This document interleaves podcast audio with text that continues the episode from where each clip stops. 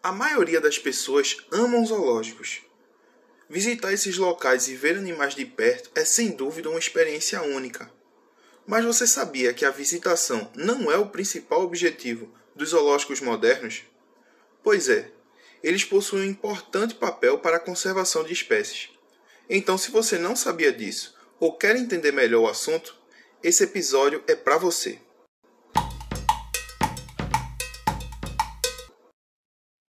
Fala meu povo, sejam muito bem-vindos a mais um episódio do Cubo. Aqui quem fala é o Will e hoje eu recebo uma convidada especial para bater um papo sobre o papel dos zoológicos para a conservação de espécies, a Ellen Macedo.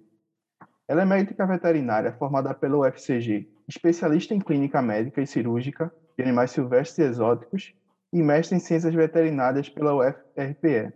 Além disso, ela trabalhou na Austrália com cuidados médicos em animais e teve contato com o projeto de conservação do lince ibérico em Portugal. Seja muito bem-vinda, Ellen, e obrigado por ter aceitado o nosso convite, viu? Obrigado, eu que agradeço o convite. Fico honrada e lisonjeada de conversar um pouquinho né, com vocês. Agradeço também aí a, a quem estiver nos ouvindo, né? Que sejam todos bem-vindos também. É, e vamos lá, vamos que vamos contar um pouquinho da minha história, né? Espero que, que eu consiga é, botar uma sementinha ali de, de curiosidade na vida do, de todas as pessoas que escutam, embora seja estudante profissional, enfim. Eu acho que é uma área muito boa e estamos aí, vamos lá. Perfeito. A gente vai começar logo falando um pouco sobre conservação a gente entender e depois a gente entrar nessa questão do papel dos zoológicos voltados para essa área de conservação. Então, a biologia da conservação ela surgiu na década de 70 como uma disciplina lá dos Estados Unidos, uma disciplina acadêmica. Mas hoje ela já ultrapassou essa barreira, né? De ser apenas uma disciplina. Na prática, o que é conservação, de acordo com a tua vivência? Então, é um tema muito amplo, né? Não dá para a gente resumir muito, mas eu vou tentar. né? A conservação, ela engloba diferentes áreas, é uma ciência multidisciplinar, eu diria. Né? Todo mundo, assim, várias profissões precisam estar envolvidas e inseridas nisso para, de fato, a gente conseguir fazer a conservação, né? Então, a conservação nada mais é do que tentar preservar as nossas as riquezas. Não vou falar nossas no momento, mas tentar preservar as riquezas que a gente tem, né? Seja ela fauna ou flora, né? A gente e sempre lembrando que um está conectado ao outro, né? Um não existe sem o outro, né? Não adianta a gente ter a fauna sem, sem ter o habitat do, do animal, por exemplo, né? Você precisa de é, tem ter um animal inserido dentro de algum habitat, né? algum, algum bioma, alguma situação dessa forma. E também os animais, em contrapartida, também é, ajudam na conservação, por exemplo, de plantas, né? Eles podem, são dispersores de sementes, né? Muitas aves são dispersores de sementes, alguns mamíferos também, né? Então, uma coisa está conectada à outra. Não existe falar só de fauna, só de flora, quando a gente está falando de conservação? Então, a conservação é isso, né? Uma, uma preservação de um banco genético, como eu estava falando, fauna ou flora, não importa. E também, não, tô esque... não vamos esquecer do, dos micro-organismos também, né? Eles também são importantes dentro do, do, da conservação do meio ambiente, eles também têm um papel muito importante nisso, né? Dentro do, do ecossistema. Então, é isso. Conservação a gente pode resumir dessa forma: é uma preservação da genética do ecossistema. Perfeito, Ellen, perfeito. E assim, a gente observa que, principalmente nos dias atuais, né, atualmente, tem surgido vários projetos de conservação, né, ligado à conservação de espécies. E você teve contato com alguns desses projetos, né? Pode falar um pouco sobre, isso, sobre essas experiências? Quais projetos tu, tu já teve contato? É, então, aqui, enquanto eu era estudante, eu tive, acho que eu tive sorte também, né, de, ou né, sorte ligada com determinação e fui atrás e corri.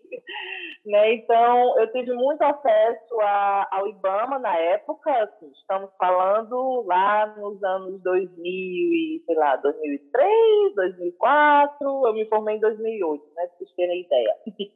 Mas, enquanto eu era estudante, eu me aproximei muito do IBAMA, né, do órgão ambiental, que até então era, era federal, é federal, o IBAMA ainda é federal, mas a questão da gestão né, do, das unidades de conservação, por exemplo, do meio ambiente, estava mais ligada a âmbito federal mesmo. Né? Agora, hoje em dia, acho que depois de 2014, 2015, mais ou menos, isso passou a estadualizar. Algumas coisas passaram a ser é, de âmbito estadual. Mas aí, quando eu comecei lá atrás, né, eu, eu consegui muitos estágios com o IBAMA, né? Então, acabei que entrei, fui sendo inserida nessa, nessa questão do meio ambiente a partir daí, né? enquanto eu era estudante. Então, como eu fiz essa, essa, essa ponte, né, vamos dizer assim, lá em, na universidade, da universidade para o IBAMA, então fui trabalhar, não trabalhar, fui estagiar diretamente com essa questão do meio ambiente. Né? Então, acabei participando do projeto SEBUS, que era um projeto que é um projeto do IBAMA, né, que é a soltura, era uma soltura monitorada do, de alguns espécies de cebos apela, que hoje em dia se chama sapajos apela, né, que são primatas, né, o famoso macaco prego, né, então comecei, acho que foi o primeiro que eu tive contato foi esse, né, de participar dessa questão da da, da monitoração, monitorização dos bichos, dos animais, a soltura, né? No caso, a gente fazia também alguns procedimentos cirúrgicos nesses animais, então comecei daí. Depois me formei, tudo, fui trabalhar no primeiro zoológico, né, lá em João Pessoa, na Bica, é, e aí também comecei a ter contato com o pessoal do CEMAV, né, que é o, o órgão que cuida da, do monitoramento das aves, e acabei caindo no meu mestrado também nessa linha, né? Então, é, acho que eu caí de paraquedas nesse projeto, foi a melhor queda que eu tive na vida, que eu entrei no meu mestrado, é, já com um projeto do IBAMA aprovado pela, pelo CNPq, até pelo próprio Nossa. IBAMA, CNBio, Pois é, foi uma queda assim fantástica. né? Então, consegui ter acesso a isso, né? A, a, a, esse projeto de monitoramento do, da avifauna no Nordeste né? do Brasil. Então, é um projeto longo, né? um projeto de mais de 10, 15 anos. Aí, dentro desse projeto, também conheci o projeto da ararinha azubilia, que é, é, um, é um animal que estava extinto na natureza, né? E aí o CEMAV teve a oportunidade de adquirir espécimes, né, matrizes, trazer de volta para o Brasil essas espécies que estavam fora.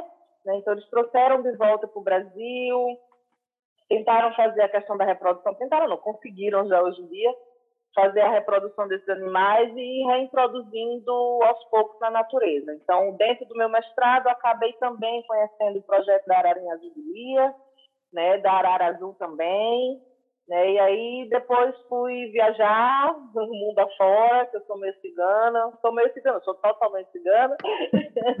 gosto disso, de mudança, enfim, gosto disso.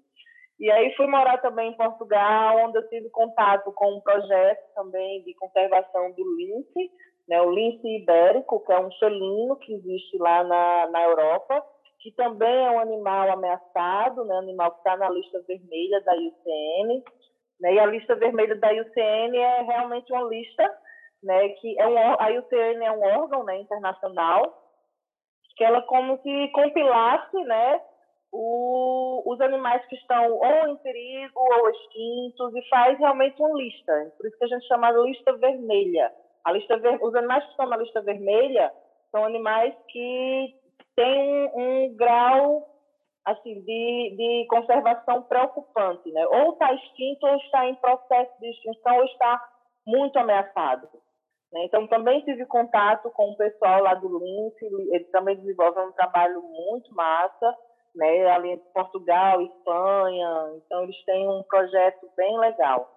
Né? Então, que eu me lembre por agora foi isso, né? A questão dos primatas, trabalhei junto com o CPB lá, que é o Centro de Proteção de Primatas do Brasil, na época IBAMA, né, do CEMAV com as aves e lá fora em Portugal, conservação com o lince, né? Só estudinho, né? Ainda tem muito para ver ainda. Né? é isso aí, muito bom, muito bom mesmo. E assim, muitos desses projetos de conservação a gente vê que funcionam também dentro do zoológico, né? Então, o zoológico é uma presença muito grande, muito intensa na questão de conservação. E ele não fica só restrito a esses projetos, né? Então. Não. Assim, não, não é que o zoológico sempre tenha sido desse jeito, né? E a gente sabe que os zoológicos, inicialmente, eles têm um histórico um pouco complicado, né? Aí queria que tu falasse um pouco sobre essa tua visão que tu tem desse pré e é. pós, entendeu? É, infelizmente, muita gente ainda tem uma visão negativa dos zoológicos. Não é legal ver o bicho preso? Claro que não é. Né? Não é não é tão interessante. É muito melhor você ver os bichos da natureza, eles voando, né? De aves, né? Uhum. Os macacos lá pulando de árvore em árvore. É muito bom, é, é bonito ver isso. Eu, inclusive, me emociono muito quando eu vejo um bicho assim que eu nunca vi na natureza. Eu chego a chorar de fato. Eu sou meio mole com essas coisas, né? Mas aí, é, o zoológico também cumpre essa função. Muita gente não sabe disso, mas, por exemplo, eu falei da ararinha azul. É, esse animal. Ah, vou falar que isso aí veio de fora. Vamos deixar para o segundo passo. Primeiro, primeiro, pra, primeiro projeto que veio de, de conservação nesse estilo, que eu vou falar. Do mico-leão dourado. Isso foi na década de 90, se eu não me engano. É, era um bicho que estava extinto na natureza, mesma questão da ararinha azul né? ele estava extinto na natureza só tinha espécimes em zoológicos ou em criadouros, né, enfim. Então, por causa desses animais que existiam em zoológicos, que foi, foram feitos programas de reprodução e, posteriormente, reintrodução desses animais na natureza. Então, o zoológico também tem esse papel hoje em dia. A gente sabe que antes, antiga, antigamente, que eu estou falando bem no início do, do que é zoológico, Antes era, era, era um lugar que realmente as pessoas que tinham dinheiro iam atrás dos animais e botavam lá para ter, né? pelo simples ego, pelo prazer de, de ter um animal feroz, diferente, enfim. Antigamente era isso, era mais essa questão expositiva apenas, né? Mas aí com essas questões do, da perda de hábitat, né? A gente não pode esquecer também que a gente não pode soltar todos os animais zoológicos porque não existe mais hábitat para eles. Infelizmente, a gente está destruindo a natureza cada vez mais. Então, os animais estão perdendo a sua casa para que a gente construa as nossas. Né? Então, aí vai também da consciência da sociedade como um todo. Né? A gente tem que que entender que a gente está destruindo o meio ambiente. Né? Então, tem animal que não pode voltar para a natureza, né? que é os animais zoológicos. Os animais que estão no zoológico hoje em dia são animais que não podem voltar para a natureza, por diversos motivos. Né? Tem várias coisas envolvidas, várias variáveis nisso. Mas são animais que não podem voltar para a natureza. Então, o zoológico também serve nessa questão da pesquisa. O zoológico tem normalmente tem três pilares, né? Que é a educação ambiental, né? Que é realmente tentar educar a sociedade sobre aquele animal, do porquê que ele está ali, né? Falar também em relação ao tráfico, né? De animais silvestres, que infelizmente no Brasil a gente tem muito, né? Desde âmbito pequeno, aquela pessoa que, sei lá, capturou um canário, um galo de campina, até tráfico internacional, né? Gente que pratica biopirataria, que exporta animais da nossa fauna. Né? Então, isso existe, é uma realidade, a gente não pode fechar os olhos para isso, tá? E existe bastante, e acho que eu não estou atualizada nesse dado, mas eu posso até arriscar dizer que o tráfico de animal silvestre acho que é o terceiro maior entre os tráficos. Né? Acho que a primeira é droga, a segunda é arma, a terceira é animal.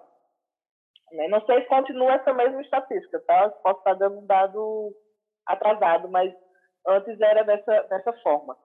Então, o zoológico também serve hoje em dia nesse pilar, na educação ambiental, na manutenção né, do, do bem-estar do animal, né, a pesquisa científica também, né, esse exemplo que eu falei, do, do mico-leão dourado.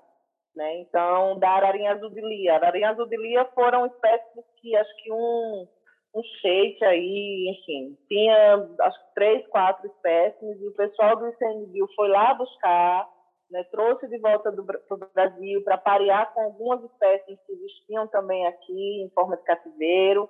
Né? Então, a partir daí, foi se fazendo reprodução desses animais e, consequentemente, a reintrodução. Então, o zoológico hoje ele também atua nessa função né, de preservação genética do animal.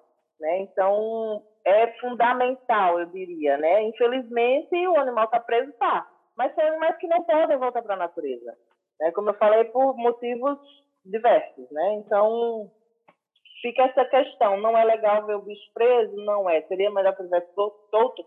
Com certeza. Mas não tem hábitat para ele. Se a gente soltar todos os animais que existem nos zoológicos do Brasil, não, não vai ter lugar para esses animais. E esses animais também não têm como sobreviver, porque muitos, como eu falei, vêm de tráfico, né? Os animais mutilados, por exemplo, né? Isso acontece bastante no tráfico. Eles, por exemplo, eles amputam asa, eles tiram garra de felinos, eles furam olho de algumas aves. Né? Então, são animais que na natureza não têm muita chance de sobrevivência. Então, o zoológico também serve nessa questão de manter esses animais ali, porque eles precisam ser destinados para algum lugar. Se a natureza não, não tem condição, seja por perda de hábitat, ou seja por própria é, é, impossibilidade, sei lá, anatômica, por exemplo, de o um animal não poder voltar. Uma ave, por exemplo, que tem uma asa amputada, né, não vai voar. então, não, não, é apto para voltar para a natureza, né? Então, zoológico, hoje em dia, a gente tem que, que tentar... Aí entra a parte da questão da educação ambiental novamente. A gente tem que tentar ensinar para a sociedade o que é importante por conta disso, porque a gente, nossa sociedade humana, está destruindo a casa deles. Então, a gente também tem culpa deles estarem ali presos, porque não tem hábitat mais para eles. Eles cada vez mais também eles estão invadindo. É, vez ou outra você encontra, ah, achei uma cobra, não sei aonde, achei um, uma coruja aqui, enfim, fez um ninho aqui no meu prédio. Enfim, é por isso, porque não tem, não tem mais natureza para esses animais. Então, hoje em dia, o zoológico cumpre essa função, né, da educação ambiental do, do manter, manter a, a, qualidade genética também dos animais, né? E essa questão da pesquisa, da pesquisa científica. Através de animais de cativeiro, a gente pode obter dados também importantes, porque não é fácil fazer pesquisa científica in situ, né? In situ que a gente fala é você ir lá na natureza estudar esses animais lá. Isso não é fácil, isso não é barato, isso leva é, um, um desgaste muito grande, seja financeiro, seja físico, até mental, para fazer esse tipo de pesquisa in situ. Então, os animais que estão ex situ, que é fora do habitat, ou seja, estão em zoológicos, também servem nessa questão da pesquisa científica. Né? Você pode obter dados a partir de animais de que, consequentemente, você também pode é, usar como apoio para uma pesquisa in situ, por exemplo. Né? Então, o zoológico tem essa função hoje em dia. Infelizmente, nem toda a sociedade tem esse conhecimento, mas cabe a gente que está lá dentro dos zoológicos, a, a, a partir do, do, caminho educação ambiental, tentar passar isso para os visitantes, para a sociedade, para as escolas, por exemplo. Né? Tem visitações de escolas nos zoológicos também, onde é falado do animal, né? qual hábitat que o animal vive, o que é que come. Agora sim, tu falando sobre todas essas, essas ferramentas que o zoológico utiliza para conservação, né? Me vem muito a questão de ser um, um meio de reparação de tudo que o ser humano já causou, né? Porque assim, a gente vê muito o ser humano como se ele não fosse um animal, como se ele não fosse uma espécie que está dentro desse ciclo de, de, ecossistema e de relação com outras espécies. E a gente vê que todos esses animais eles promovem alguma coisa positiva no, no ecossistema, no meio, mas só o ser humano que vai lá e desgraça tudo, né? Então eu vejo como se fosse muito a questão de reparação de todo esse dano, né? De tentar corrigir tudo isso tentar contribuir para o meio como as outras espécies. É o mínimo, né, que a gente pode fazer. É, correr atrás de tanto prejuízo, né? É, exatamente. exatamente isso mesmo. Então, diante de tudo isso que você falou sobre zoológico, hoje em dia tu está trabalhando dentro de um zoológico, né? O Parque Estadual dos Irmãos. Isso. E... Isso, exatamente. Hoje e dentro dele, eu queria primeiro que tu falasse sobre o plano diretor, né? Porque assim, ele veio com um plano diretor diferente, inovador, e como a gente tem essa questão de ser responsável, por assim dizer, por informar a população, primeiramente eu queria que tu falasse o que seria um plano diretor dentro de um zoológico, na perspectiva de zoológico. Tá. É o plano diretor seria como um, um plano de manejo. A gente pode, na verdade, o plano de manejo está inserido dentro de um plano diretor. Mas, esse, assim, eu não sei dos outros zoológicos, eu posso falar de onde eu estou, né, que é o zoológico dos Dois Irmãos, é, o Parque Estadual dos Dois Irmãos. É, ele agora ele tem um foco. Né? E aí, a partir desse foco deles, eles criaram esse plano diretor que nada mais é do que é, protocolos e diretrizes né, que, que vão guiar a, o nosso trabalho. Né? A gente tem esse plano diretor, onde nele a gente contempla as espécies do, da Mata Atlântica e Caatinga, que é o que a gente tem no Nordeste, né? e também espécies, é, lugares chamados ecótonos, né? que é aquela transição ali entre Mata Atlântica e Cerrado, por exemplo, né? Os campos sulistas tem sempre um, essa variação, assim, onde está acabando um e está começando o outro.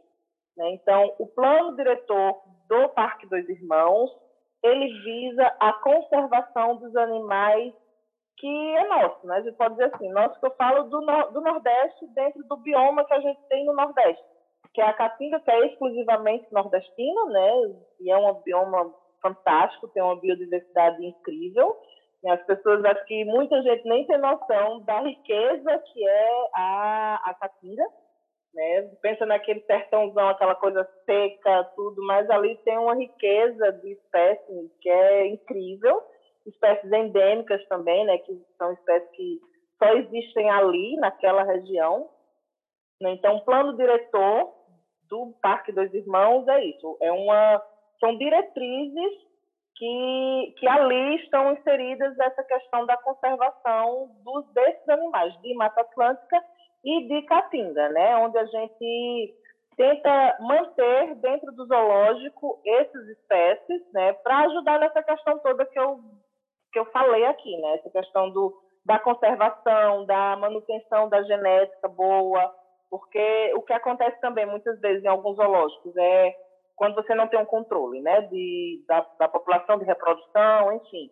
Muitas vezes os animais acabam cruzando entre si, né? Aí acaba, para a genética, isso não é muito legal, né? Porque acaba como se é, fosse restringindo né, aquela, aquele laço genético cada vez mais. Ou seja, a genética do animal não está tão bem conservada porque é reprodução com como se fossem membros da família, hum. né? Vamos dizer assim. Vai diminuindo a variabilidade, né?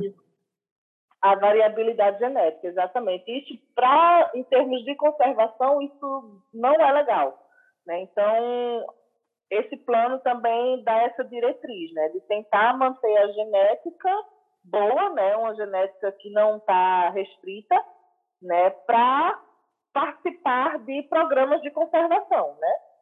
De, de animais, de espécies-alvo, né? Por exemplo, né? Do, do espécies alvos que tem, que tem aqui no, no nosso bioma, né? Mata Atlântica e, e Caatinga. Esse plano ele tem um diferencial, né? Porque, assim, sempre a gente pensa que, geralmente, a população, de modo geral, ela pensa que o zoológico é puramente para lazer. Vai lá para ver um bicho. Só que, na verdade, os zoológicos modernos hoje em dia estão mudando essa visão, estão, estão agregando mais essa questão de conservação. E esse é um grande passo para os zoológicos dos irmãos, né?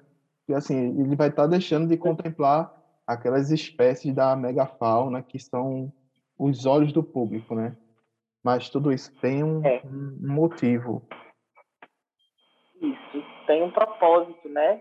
Exatamente é conservar os nossos animais. Né? Como eu falei, cada vez mais o hábito está se perdendo e a gente conseguindo manter um, uma população de animais desses biomas no zoológico com uma genética preservada, a gente está contribuindo muito para a conservação ambiental. Né? Infelizmente, as pessoas não têm esse conhecimento geral, a grande população né? não tem esse conhecimento geral e realmente pensam o zoológico, ah, o bicho está ali só para eu ficar vendo, para o meu filho ir para as escolas. Ok, também é isso, né? A gente não pode esquecer essa questão da visitação, né? De ver o animal é legal, né? Você vê o animal ali pertinho, um animal que você nunca viu na vida, por exemplo, nunca viu na vida livre, né? Então você vê aqueles animais ali perto, é legal, né? Mas não adianta só colocar espécies ali e não ter um, um, uma diretriz, né? O plano diretor é exatamente isso. Ela, ela direciona, né? A gente do porquê que eu vou manter aquela espécie ali, né? Para quê? Eu diria até que é um plano bem bem atrevido, né? Porque a uhum. população não tem esse entendimento, mas é um atrevimento muito bom. Eu achei fantástico isso, né? Dele, de, do zoológico dos irmãos se posicionar dessa forma, né? De manter, de tentar manter os animais que é da nossa fauna, né? E como você falou, essa a megafauna, né? Não é contemplada nesse plano diretor porque não faz parte nem da Caatinga nem da, da Mata Atlântica, né?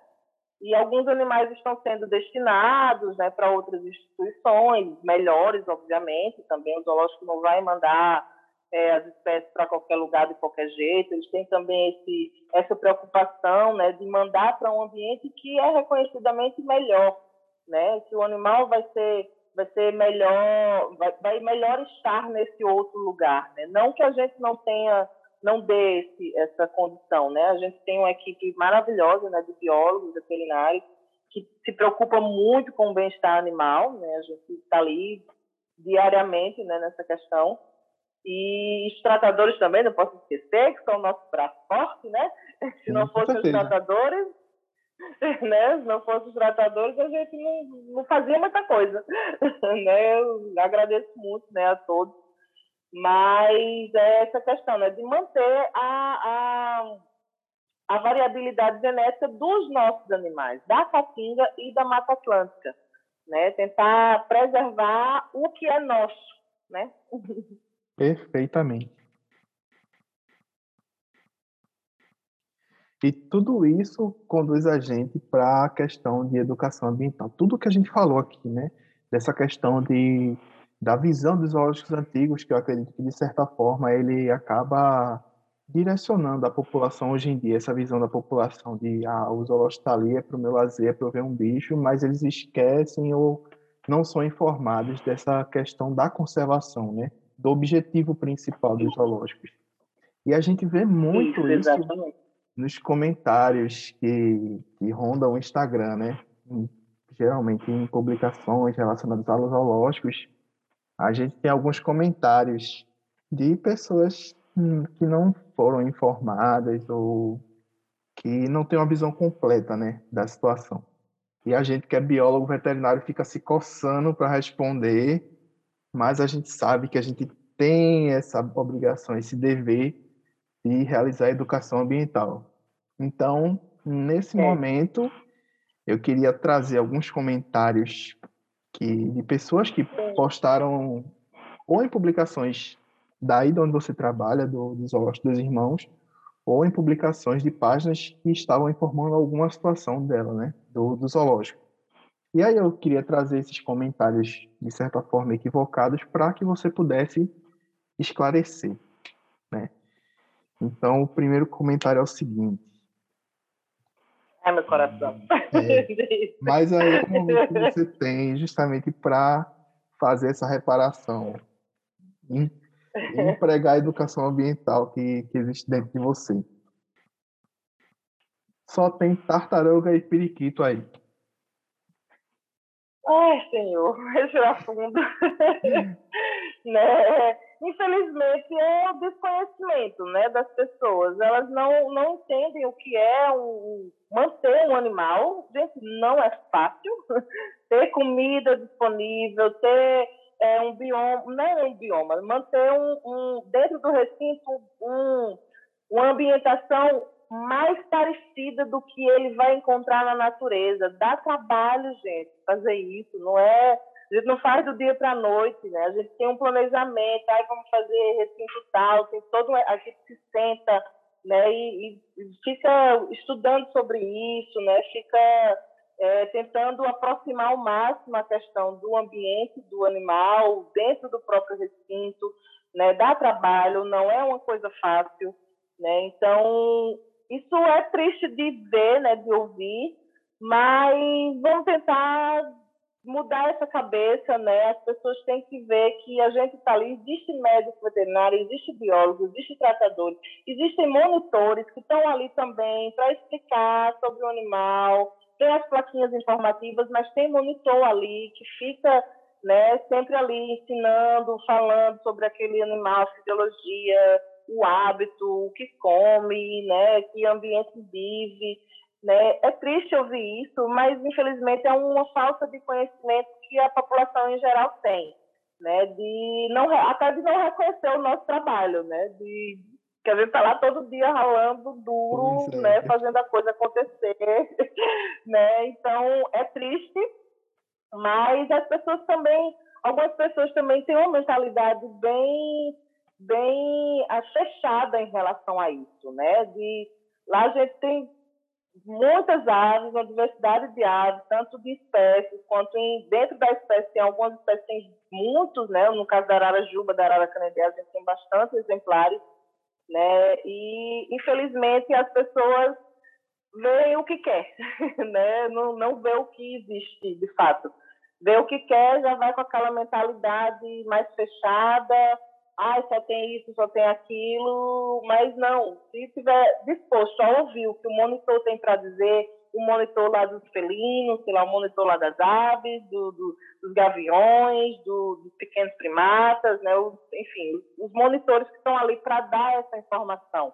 Eu acredito que é abrir a mente mesmo, é abrir a mente e estar tá aberto a essas informações para ver que não é só isso. A gente tem um trabalho árduo ali todo santo dia para manter o animal no bem-estar, né? manter a, e, consequentemente, manter a saúde. Né? A gente está lá para isso. Eu, como médica veterinária, estou lá para manter a saúde dos animais, juntamente com os biólogos.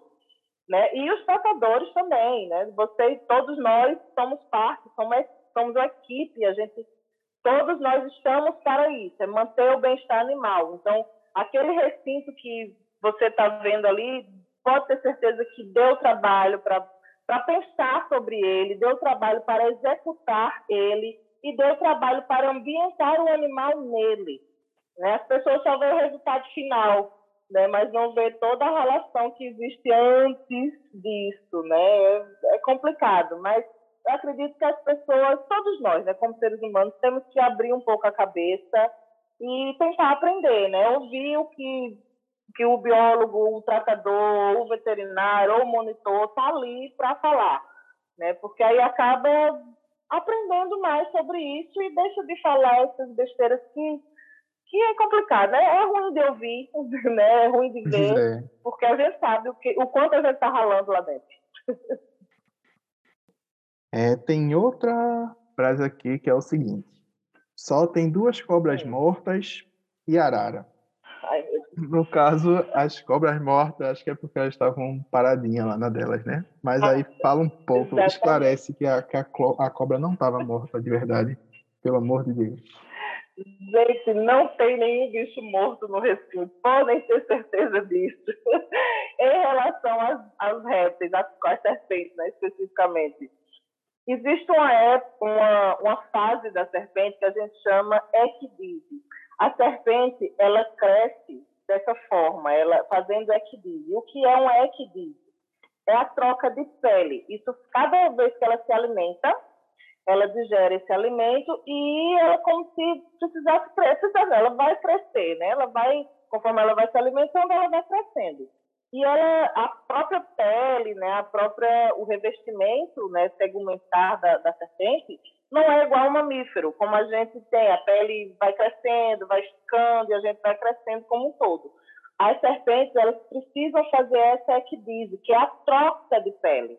Então, é como se fosse você tirando a roupa do avesso, né? Você é, tirando, tirando sua blusa do, do, do avesso, então é, vamos mais ou menos comparar com a equidise. Né? Então, antes do animal fazer essa equidise, que é a troca de pele completamente, ela tem um, um, desgaste fisiológico muito alto, porque todas as células ali vão trabalhar em prol de fazer essa equidise, de fazer a serpente crescer. E nesse momento de equidise, elas têm esse comportamento de ficar paradas. Elas ficam de fato paradas. Muitos ficam dentro d'água, né? Mas ficam ali paradas mesmo. Então, ela não está morta. Ela provavelmente está passando pelo processo de equidise, que é a troca de pele. Né? Então, aí já é uma falta de informação também, né? De, de, de infelizmente, fazer um comentário desse tipo. Mas se eu visse lá o monitor, que está lá também para explicar né, essa questão, não, acho que já mudaria um pouco esse tipo de pensamento, né, gente? Não pense que tem bicho morto dentro do recinto, que não tem. Não é só porque o bicho está lá parado, que é tão está morto, não, não tem nada a ver. No caso das serpentes, a gente tem essa questão da equidise. O animal realmente fica dias parado, dias dentro d'água. É normal. E não é aconselhável nem a gente fazer um manejo, por exemplo, nessa, nessa época da equidise, que a gente também pode atrapalhar. E aí o animal pode acabar não fazendo a equidise completa. E aí já gera um problema para mim, para médico veterinário. Né? Então, é esse processo em relação às serpentes especificamente. Às vezes também, eu não sei se nem tem esse comentário, mas já vou logo adiantar. Ah, não tem bicho nenhum aí dentro. Ou o bicho está muito parado, está quieto tirando, não falando mais de répteis, né? Tem animais que têm hábito noturno, tem animais que realmente dormem o dia inteiro. Eles se escondem na toquinha lá deles, nos esconderijos deles, e eles dormem o dia inteiro. À noite eles estão ativos. E aí tem também, a gente, às vezes, hoje a gente faz a questão do zoo noturno, é para isso. O zoo noturno é onde você vai fazer um passeio dentro do zoológico à noite para exatamente observar os animais noturnos não adianta, o animal é noturno, é o hábito fisiológico dele, eu não posso mudar isso. Né? Então, o animal realmente fica lá dentro, fica trancado, fica dormindo, fica parado, por isso, pelo hábito do animal. Tem animal que tem hábito noturno, tem animal que tem hábito diurno, tem animal que tem hábito crepuscular, que é aquele ali finalzinho da tarde, comecinho da noite. Né? Então, a gente não pode esquecer isso. Cada animal tem sua fisiologia própria né? seja na equidise ou seja no próprio hábito mesmo, é noturno, diurno, enfim. é isso. Tem muito, muito comentário falando que o bicho faz, só faz dormir o dia todo. Ou que o tal recinto está é vazio. E, para quem não sabe, eu sou tratador, né, do, do cuidador de animais do lado do zoológico. E eu sinto um orgulho tão grande quando a pessoa chega na frente do recinto da serpente e pensa que está vazio. Porque se ele pensar que está vazia, é porque a cobra está muito, muito bem ali instalada naquele recinto, né? Porque, na verdade, o recinto, ele... É verdade. Antigamente, nos lojas antigos, a gente tinha jaula, né? Que não pensava em nada para o animal. Hoje em dia, os recintos, a gente pensa em trazer realmente o hábitat dele para ali, colocar diversos cipós, folhagem e tudo mais. Então, bate um orgulho também quando as pessoas não encontram a serpente, né? Ela está muito bem acomodada. É a questão do bem-estar, né? O animal, se ele está com bem-estar, ele, ele faz um equilíbrio legal, ele se alimenta legal, né? Então, tudo isso faz parte da saúde mesmo, saúde fisiológica do animal e até psicológica também. Tem animal que, como você falou, antigamente o zoológico só colocava o bicho na jaula, né? Que hoje em dia a gente esse nome jaula já até dá um dá um frenesi, eu acho, né? Então, muita gente fazia isso, simplesmente jogava o animal na jaula e deixava lá. Ou seja, o animal não tem bem-estar nenhum, o animal não tem um ambiente propício para ele, né? Então, ele fica um animal estressado, ele vai ser um animal que pode desenvolver mais doenças, né? Porque a imunidade, consequentemente, baixa. Né? Então, animais que acabam morrendo por, por isso, pelo bem-estar que não foi feito. Né? Então, o animal, quando está com, com aquele recinto todo preparado para ele, todo pensado e preparado para ele, ele tem uma situação de bem-estar. Né? Então, ele consegue estar bem ali. E aí tem as coisas que a gente faz, né? que é o, o enriquecimento ambiental, eu, no caso, também, eu vou entrar na minha loucura. Estou fazendo muita medicina alternativa lá com os animais, a questão da aromaterapia. Né? Então, isso tudo para quê? Para promover o bem-estar e, consequentemente, promover a saúde do animal. A gente está lá para isso, gente. Não pensem que a gente só joga o bicho lá na, na jaula, né, entre aspas, e deixa lá e pronto, acabou. Não, a gente faz um recinto para ele. A gente bota ele num ambiente mais parecido possível do ambiente natural. Esse é nosso trabalho, né? Todos nós, você como cuidador, eu como veterinária, é, os biólogos, né? Os estagiários também que ajudam bastante nessa questão. Então, todo mundo ali está trabalhando em prol do bem-estar animal e é fundamental promover bem-estar animal. Bem-estar está ligado à saúde. O animal que está num ambiente legal ele é mais saudável, ou seja, ele não adoece com frequência, o sistema imunológico dele se mantém de uma forma boa, né? ele se alimenta bem, ele faz as necessidades fisiológicas. Necessidade fisiológica não é não necessariamente o, o, o urinar, né, ou outras coisas, mas a fisiologia como um todo, é o, o organismo funcionar como um todo de uma forma legal. Né? Isso é saúde, né? Saúde física e saúde psicológica também, né? Os animais também sofrem por questões psicológicas por não ter um bem-estar adequado. Até o cachorrinho dentro de casa também. Você precisa passear com o cachorro. Você tem um cachorro grande. Você precisa passear com o cachorro. O cachorro precisa gastar energia. Né? Então, é isso. Assim, tra trazendo mais para um, né, um, um âmbito mais doméstico, né, para fazer entender melhor, a gente pode comparar isso ao bem-estar do animal. Quem tem cachorro grande sabe das necessidades da comida, da ração, ração tal, ração aquilo, ração aquilo, passear com o cachorro, né, gastar a energia do cachorro. Mesma coisa a gente faz nos animais que estão lá, sob os nossos cuidados. A gente faz um ambiente propício para ele, uma nutrição adequada também, não podemos esquecer da parte nutricional, que também, tudo é fundamental, né? Não adianta eu destacar, ah, o meu trabalho é importante. Não, que isso, não existe. Dentro do zoológico, como eu falei, é, uma, é multidisciplinar, tem muitas profissões ali dentro. Tem um zootecnista que cuida da parte nutricional, tem eu, a médica veterinária, que cuida da parte clínica e medicina preventiva, tem um biólogo também que cuida do bem-estar diretamente, promovendo essa questão do enriquecimento ambiental, né? Tem todos os cuidadores que estão ali todo santo dia, que são os nossos olhos, né? Infelizmente, às vezes a gente não tem tempo de estar nos recintos todos os dias, porque tem também outras partes do nosso trabalho. Então, os, trata, os cuidadores né, são os nossos olhos para isso. São vocês que veem o animal todos os dias e é vocês que trazem essa, as informações para a gente. Olha, esse, esse animal aqui, ele está mal, ele não comeu bem e tal. E aí sim eu posso agir com base nessas informações. Então, todo mundo que está ali é fundamental. Não existe uma peça mais importante que a outra. Todos nós somos fundamentais para promover o bem-estar e a saúde dos animais que estão sob os nossos cuidados. Perfeito. Muito bom. O último comentário aqui, que eu acho que é a grande dúvida das pessoas, é mais ou menos o seguinte: quando que vai chegar um leão novo?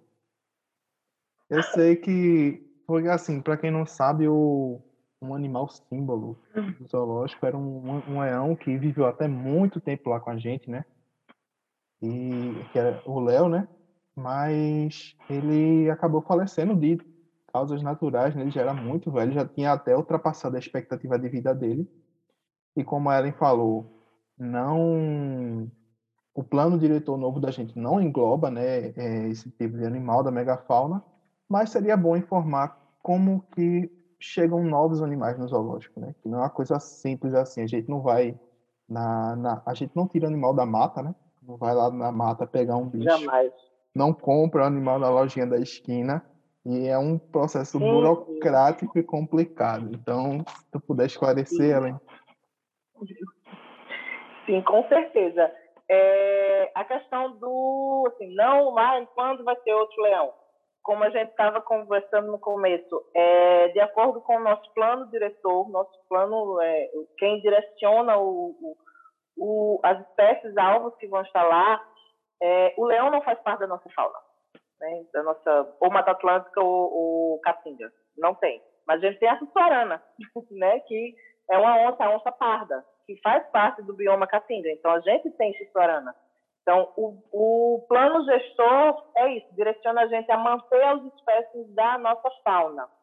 E não é simples manter, tanto manter esses animais lá, como eu falei, com boa condição de bem-estar, de saúde, de alimentação, para trazer um animal, para levar um animal de um zoológico, é, além da parte burocrática, que é absurda, assim, é, é muita papelada envolvida, autorizações, órgão ambiental, é muita gente envolvida.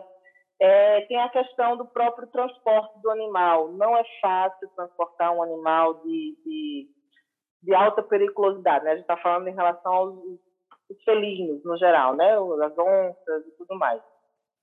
Não é fácil. É, a gente tem a, aquele esquema de, às vezes, permuta, né? às vezes tem instituição zoológico de outro lugar que tem excedente, por exemplo, do animal. Né? O animal está reproduzindo, tem um esquema de reprodução legal, tem um excedente do animal e a gente pode é, pedir esse animal, solicitar esse animal. Né? Então, tem toda essa parte burocrática toda essa parte do transporte que é extremamente estressante para todo mundo, não é só para o animal, né? O animal precisa ser acompanhado durante todo o trajeto pelo veterinário, pelo biólogo, ele precisa ter esse acompanhamento, tem que ser uma caixa adequada, onde o animal não vá se machucar, né? Não vá, não, não facilite questão de fratura, por exemplo, né? Tem que ter todo um, um, um esquema pensado para isso. Então, é trabalhoso, não é fácil. Ah, vou trazer uma onça lá do Zoológico de São Paulo. Não é fácil, gente. Tem tanta coisa envolvida nisso em relação à burocracia e também ao transporte em si. Esse animal, como eu falei, precisa ser monitorado durante a viagem inteira. Eu não posso simplesmente, ah, joga no avião e vai. Não, gente, não é assim. A gente tem que acompanhar tudo né? Tem que ser feito por via terrestre, dependendo do, da situação, fazer por via terrestre. Então, é o veterinário, é o biólogo que está ali durante todo o trajeto, né? oferecendo a comida, água, tem que ter as paradas também programadas, tem que fazer um esquema, né? um planejamento do transporte. Não é fácil, dá trabalho, tá? Então, é, é uma questão muito complicada, até para as pessoas entenderem mesmo. Acho que muita gente não tem noção do quão complicado é transportar, nem que seja uma jaguapirica, que é um animal menor, né? Mas é um felino, de média periculosidade, né? Então, a gente também tem, tem toda essa preocupação, como a gente está falando, do bem-estar animal. Eu tenho que promover o bem-estar também nessa viagem. Eu não posso jogar um animal dentro de uma caixa de qualquer jeito e vai. Não pode, não pode. Se a gente fizer isso, a gente não está fazendo o nosso trabalho bem feito, a gente não está se preocupando com o animal. Né? Então, a gente está lá por causa dos animais. A gente está dentro do zoológico para trabalhar para os animais. Então, essa questão do bem-estar tem que estar envolvida em todos os âmbitos, seja no transporte, seja na chegada ou na saída do animal de alguma instituição, né? E os animais normalmente vêm de instituições, né? Seja do IBAMA, de alguns CETAS, né, que tem excedente, são, como a gente estava falando também no começo, não são animais que estão aptos para voltar para a natureza, né? Os motivos são diversos, né? Então, até isso também a gente tem que, que pensar, né? No, o plano gestor, o plano diretor também direciona exatamente em relação a isso, né? Que espécies a gente quer manter no nosso zoológico e como é que vai manter essas espécies lá. Como é que vai trazer um animal de outra instituição? Tem que ter um planejamento. A gente gasta muito tempo no planejamento, porque tem que gastar esse tempo no planejamento, que a gente tem que fazer o, o erro pode acontecer, mas a gente no planejamento a gente tenta minimizar todos essa, toda essa questão de dos erros, né? De que a gente pode perder um animal na viagem, né? Um estresse térmico, por exemplo, um calor excessivo dentro da caixa de transporte mata o animal tanto como frio também, né? dependendo da região que o animal tá, esteja vindo ou indo. Né? Então, isso também é bem-estar animal. Então, a gente que faz esse transporte, a gente também tem que estar ligado nisso, né? na questão não só do transporte, como é que eu vou vir via aérea, terrestre, mas que condições eu vou manter, qual é o, o, o, meio que eu vou guardar esse animal, né? É uma caixa de transporte, aí tem que ser assim, tem que ser de madeira, tem que ser de, de metal, tem... isso tudo a gente senta e passa horas e horas e horas discutindo, né, para chegar num, numa situação que traga bem-estar para o animal, porque a situação em si já é estressante. A gente não pode né, esquecer isso. A situação é estressante. Então, a gente promovendo o, o bem-estar, a gente vai reduzir a questão do estresse do animal. E aí consegue fazer um transporte mais adequado. Então, gente, não é fácil transportar animal, não é fácil adquirir animais, né? De, como o Will falou, a gente não vai lá na natureza, ah, eu quero um arara, um arara canindé, eu vou lá na natureza, pego e boto lá no... Não, não é assim. não é assim. Normalmente vem de instituições, né? Sejam instituições como IBAMA, CETAS ou outros zoológicos, né? Sempre tem que seguir esse caminho, é o caminho correto né? Porque, como eu falei, esses animais que vêm das instituições são animais que não podem voltar para a natureza. Então, eles precisam ser destinados para algum lugar. E aí, um desses lugares é o zoológico. A gente está chegando ao final dessa entrevista, né? Tu quer deixar mais um comentário, alguma mensagem, alguma coisa? Quero. É, quero convidar né, todos a visitar nosso zoológico, é for daqui da cidade de Recife, ou esteja passeando, férias, enfim. Vá visitar, né? Vá com a, com a mentalidade aberta, tá? Não vá pensando, ah, o animal está preso, está tá ali, está morto dentro do recinto, está parado. Tá...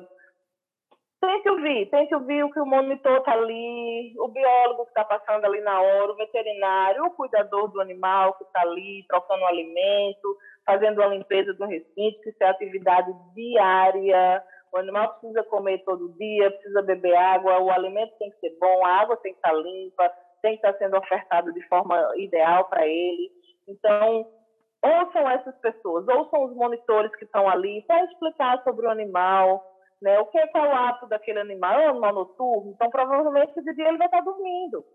Né? É um animal que está em equidízio, então provavelmente ela vai estar ali parada né, não está morta, ela está simplesmente fazendo o que é da fisiologia dela. É normal isso acontecer. Então, ouçam os monitores. Se tiver alguma dúvida, algum questionamento, chama quem estiver ali por perto, que com certeza a gente tem o maior prazer do mundo em explicar, em tentar educar a população para esse conhecimento, né?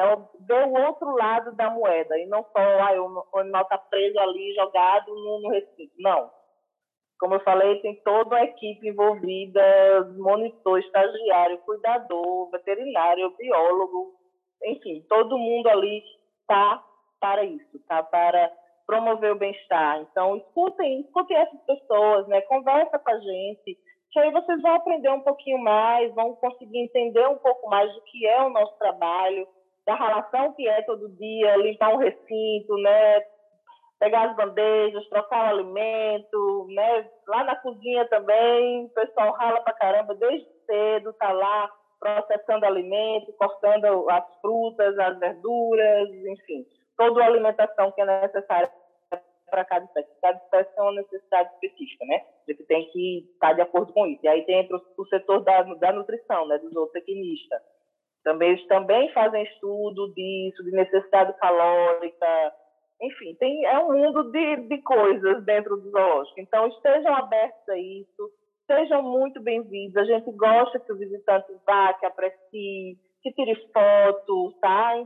Qualquer dúvida, qualquer questionamento, chama alguém que está ali, seja um tratador, um monitor, um veterinário, biólogo, enfim, qualquer pessoa que está ali, tenho certeza que pode te orientar. Se não souber, ele vai dizer, ah, procure o um monitor ali, que ele vai explicar melhor alguma situação assim. Então, é isso que eu quero dizer. Sejam bem-vindos, né? Conhecer o nosso trabalho um pouquinho mais de perto, com a mentalidade aberta, né? Para ouvir sobre essa questão, que a, o bicho não está lá morto, o bicho não está jogado, muito pelo contrário, a gente está lá para promover a saúde dele. Muito bom. E se a gente fez, eu tenho certeza, se não, eu tenho certeza que a gente fez um, bom trabalho aqui. Quem ouviu até o final e for visitar o zoológico vai chegar lá com outra visão, né? Uma mente mais aberta. Eu queria agradecer assim a você, Ellen. Muito obrigado pela presença, pela troca, por todo o discurso, né? Toda a informação. Queria agradecer também a quem ouviu e convidar vocês para visitar o zoológico também e acompanhar o nosso podcast, né? Muito obrigado a todos e até a próxima.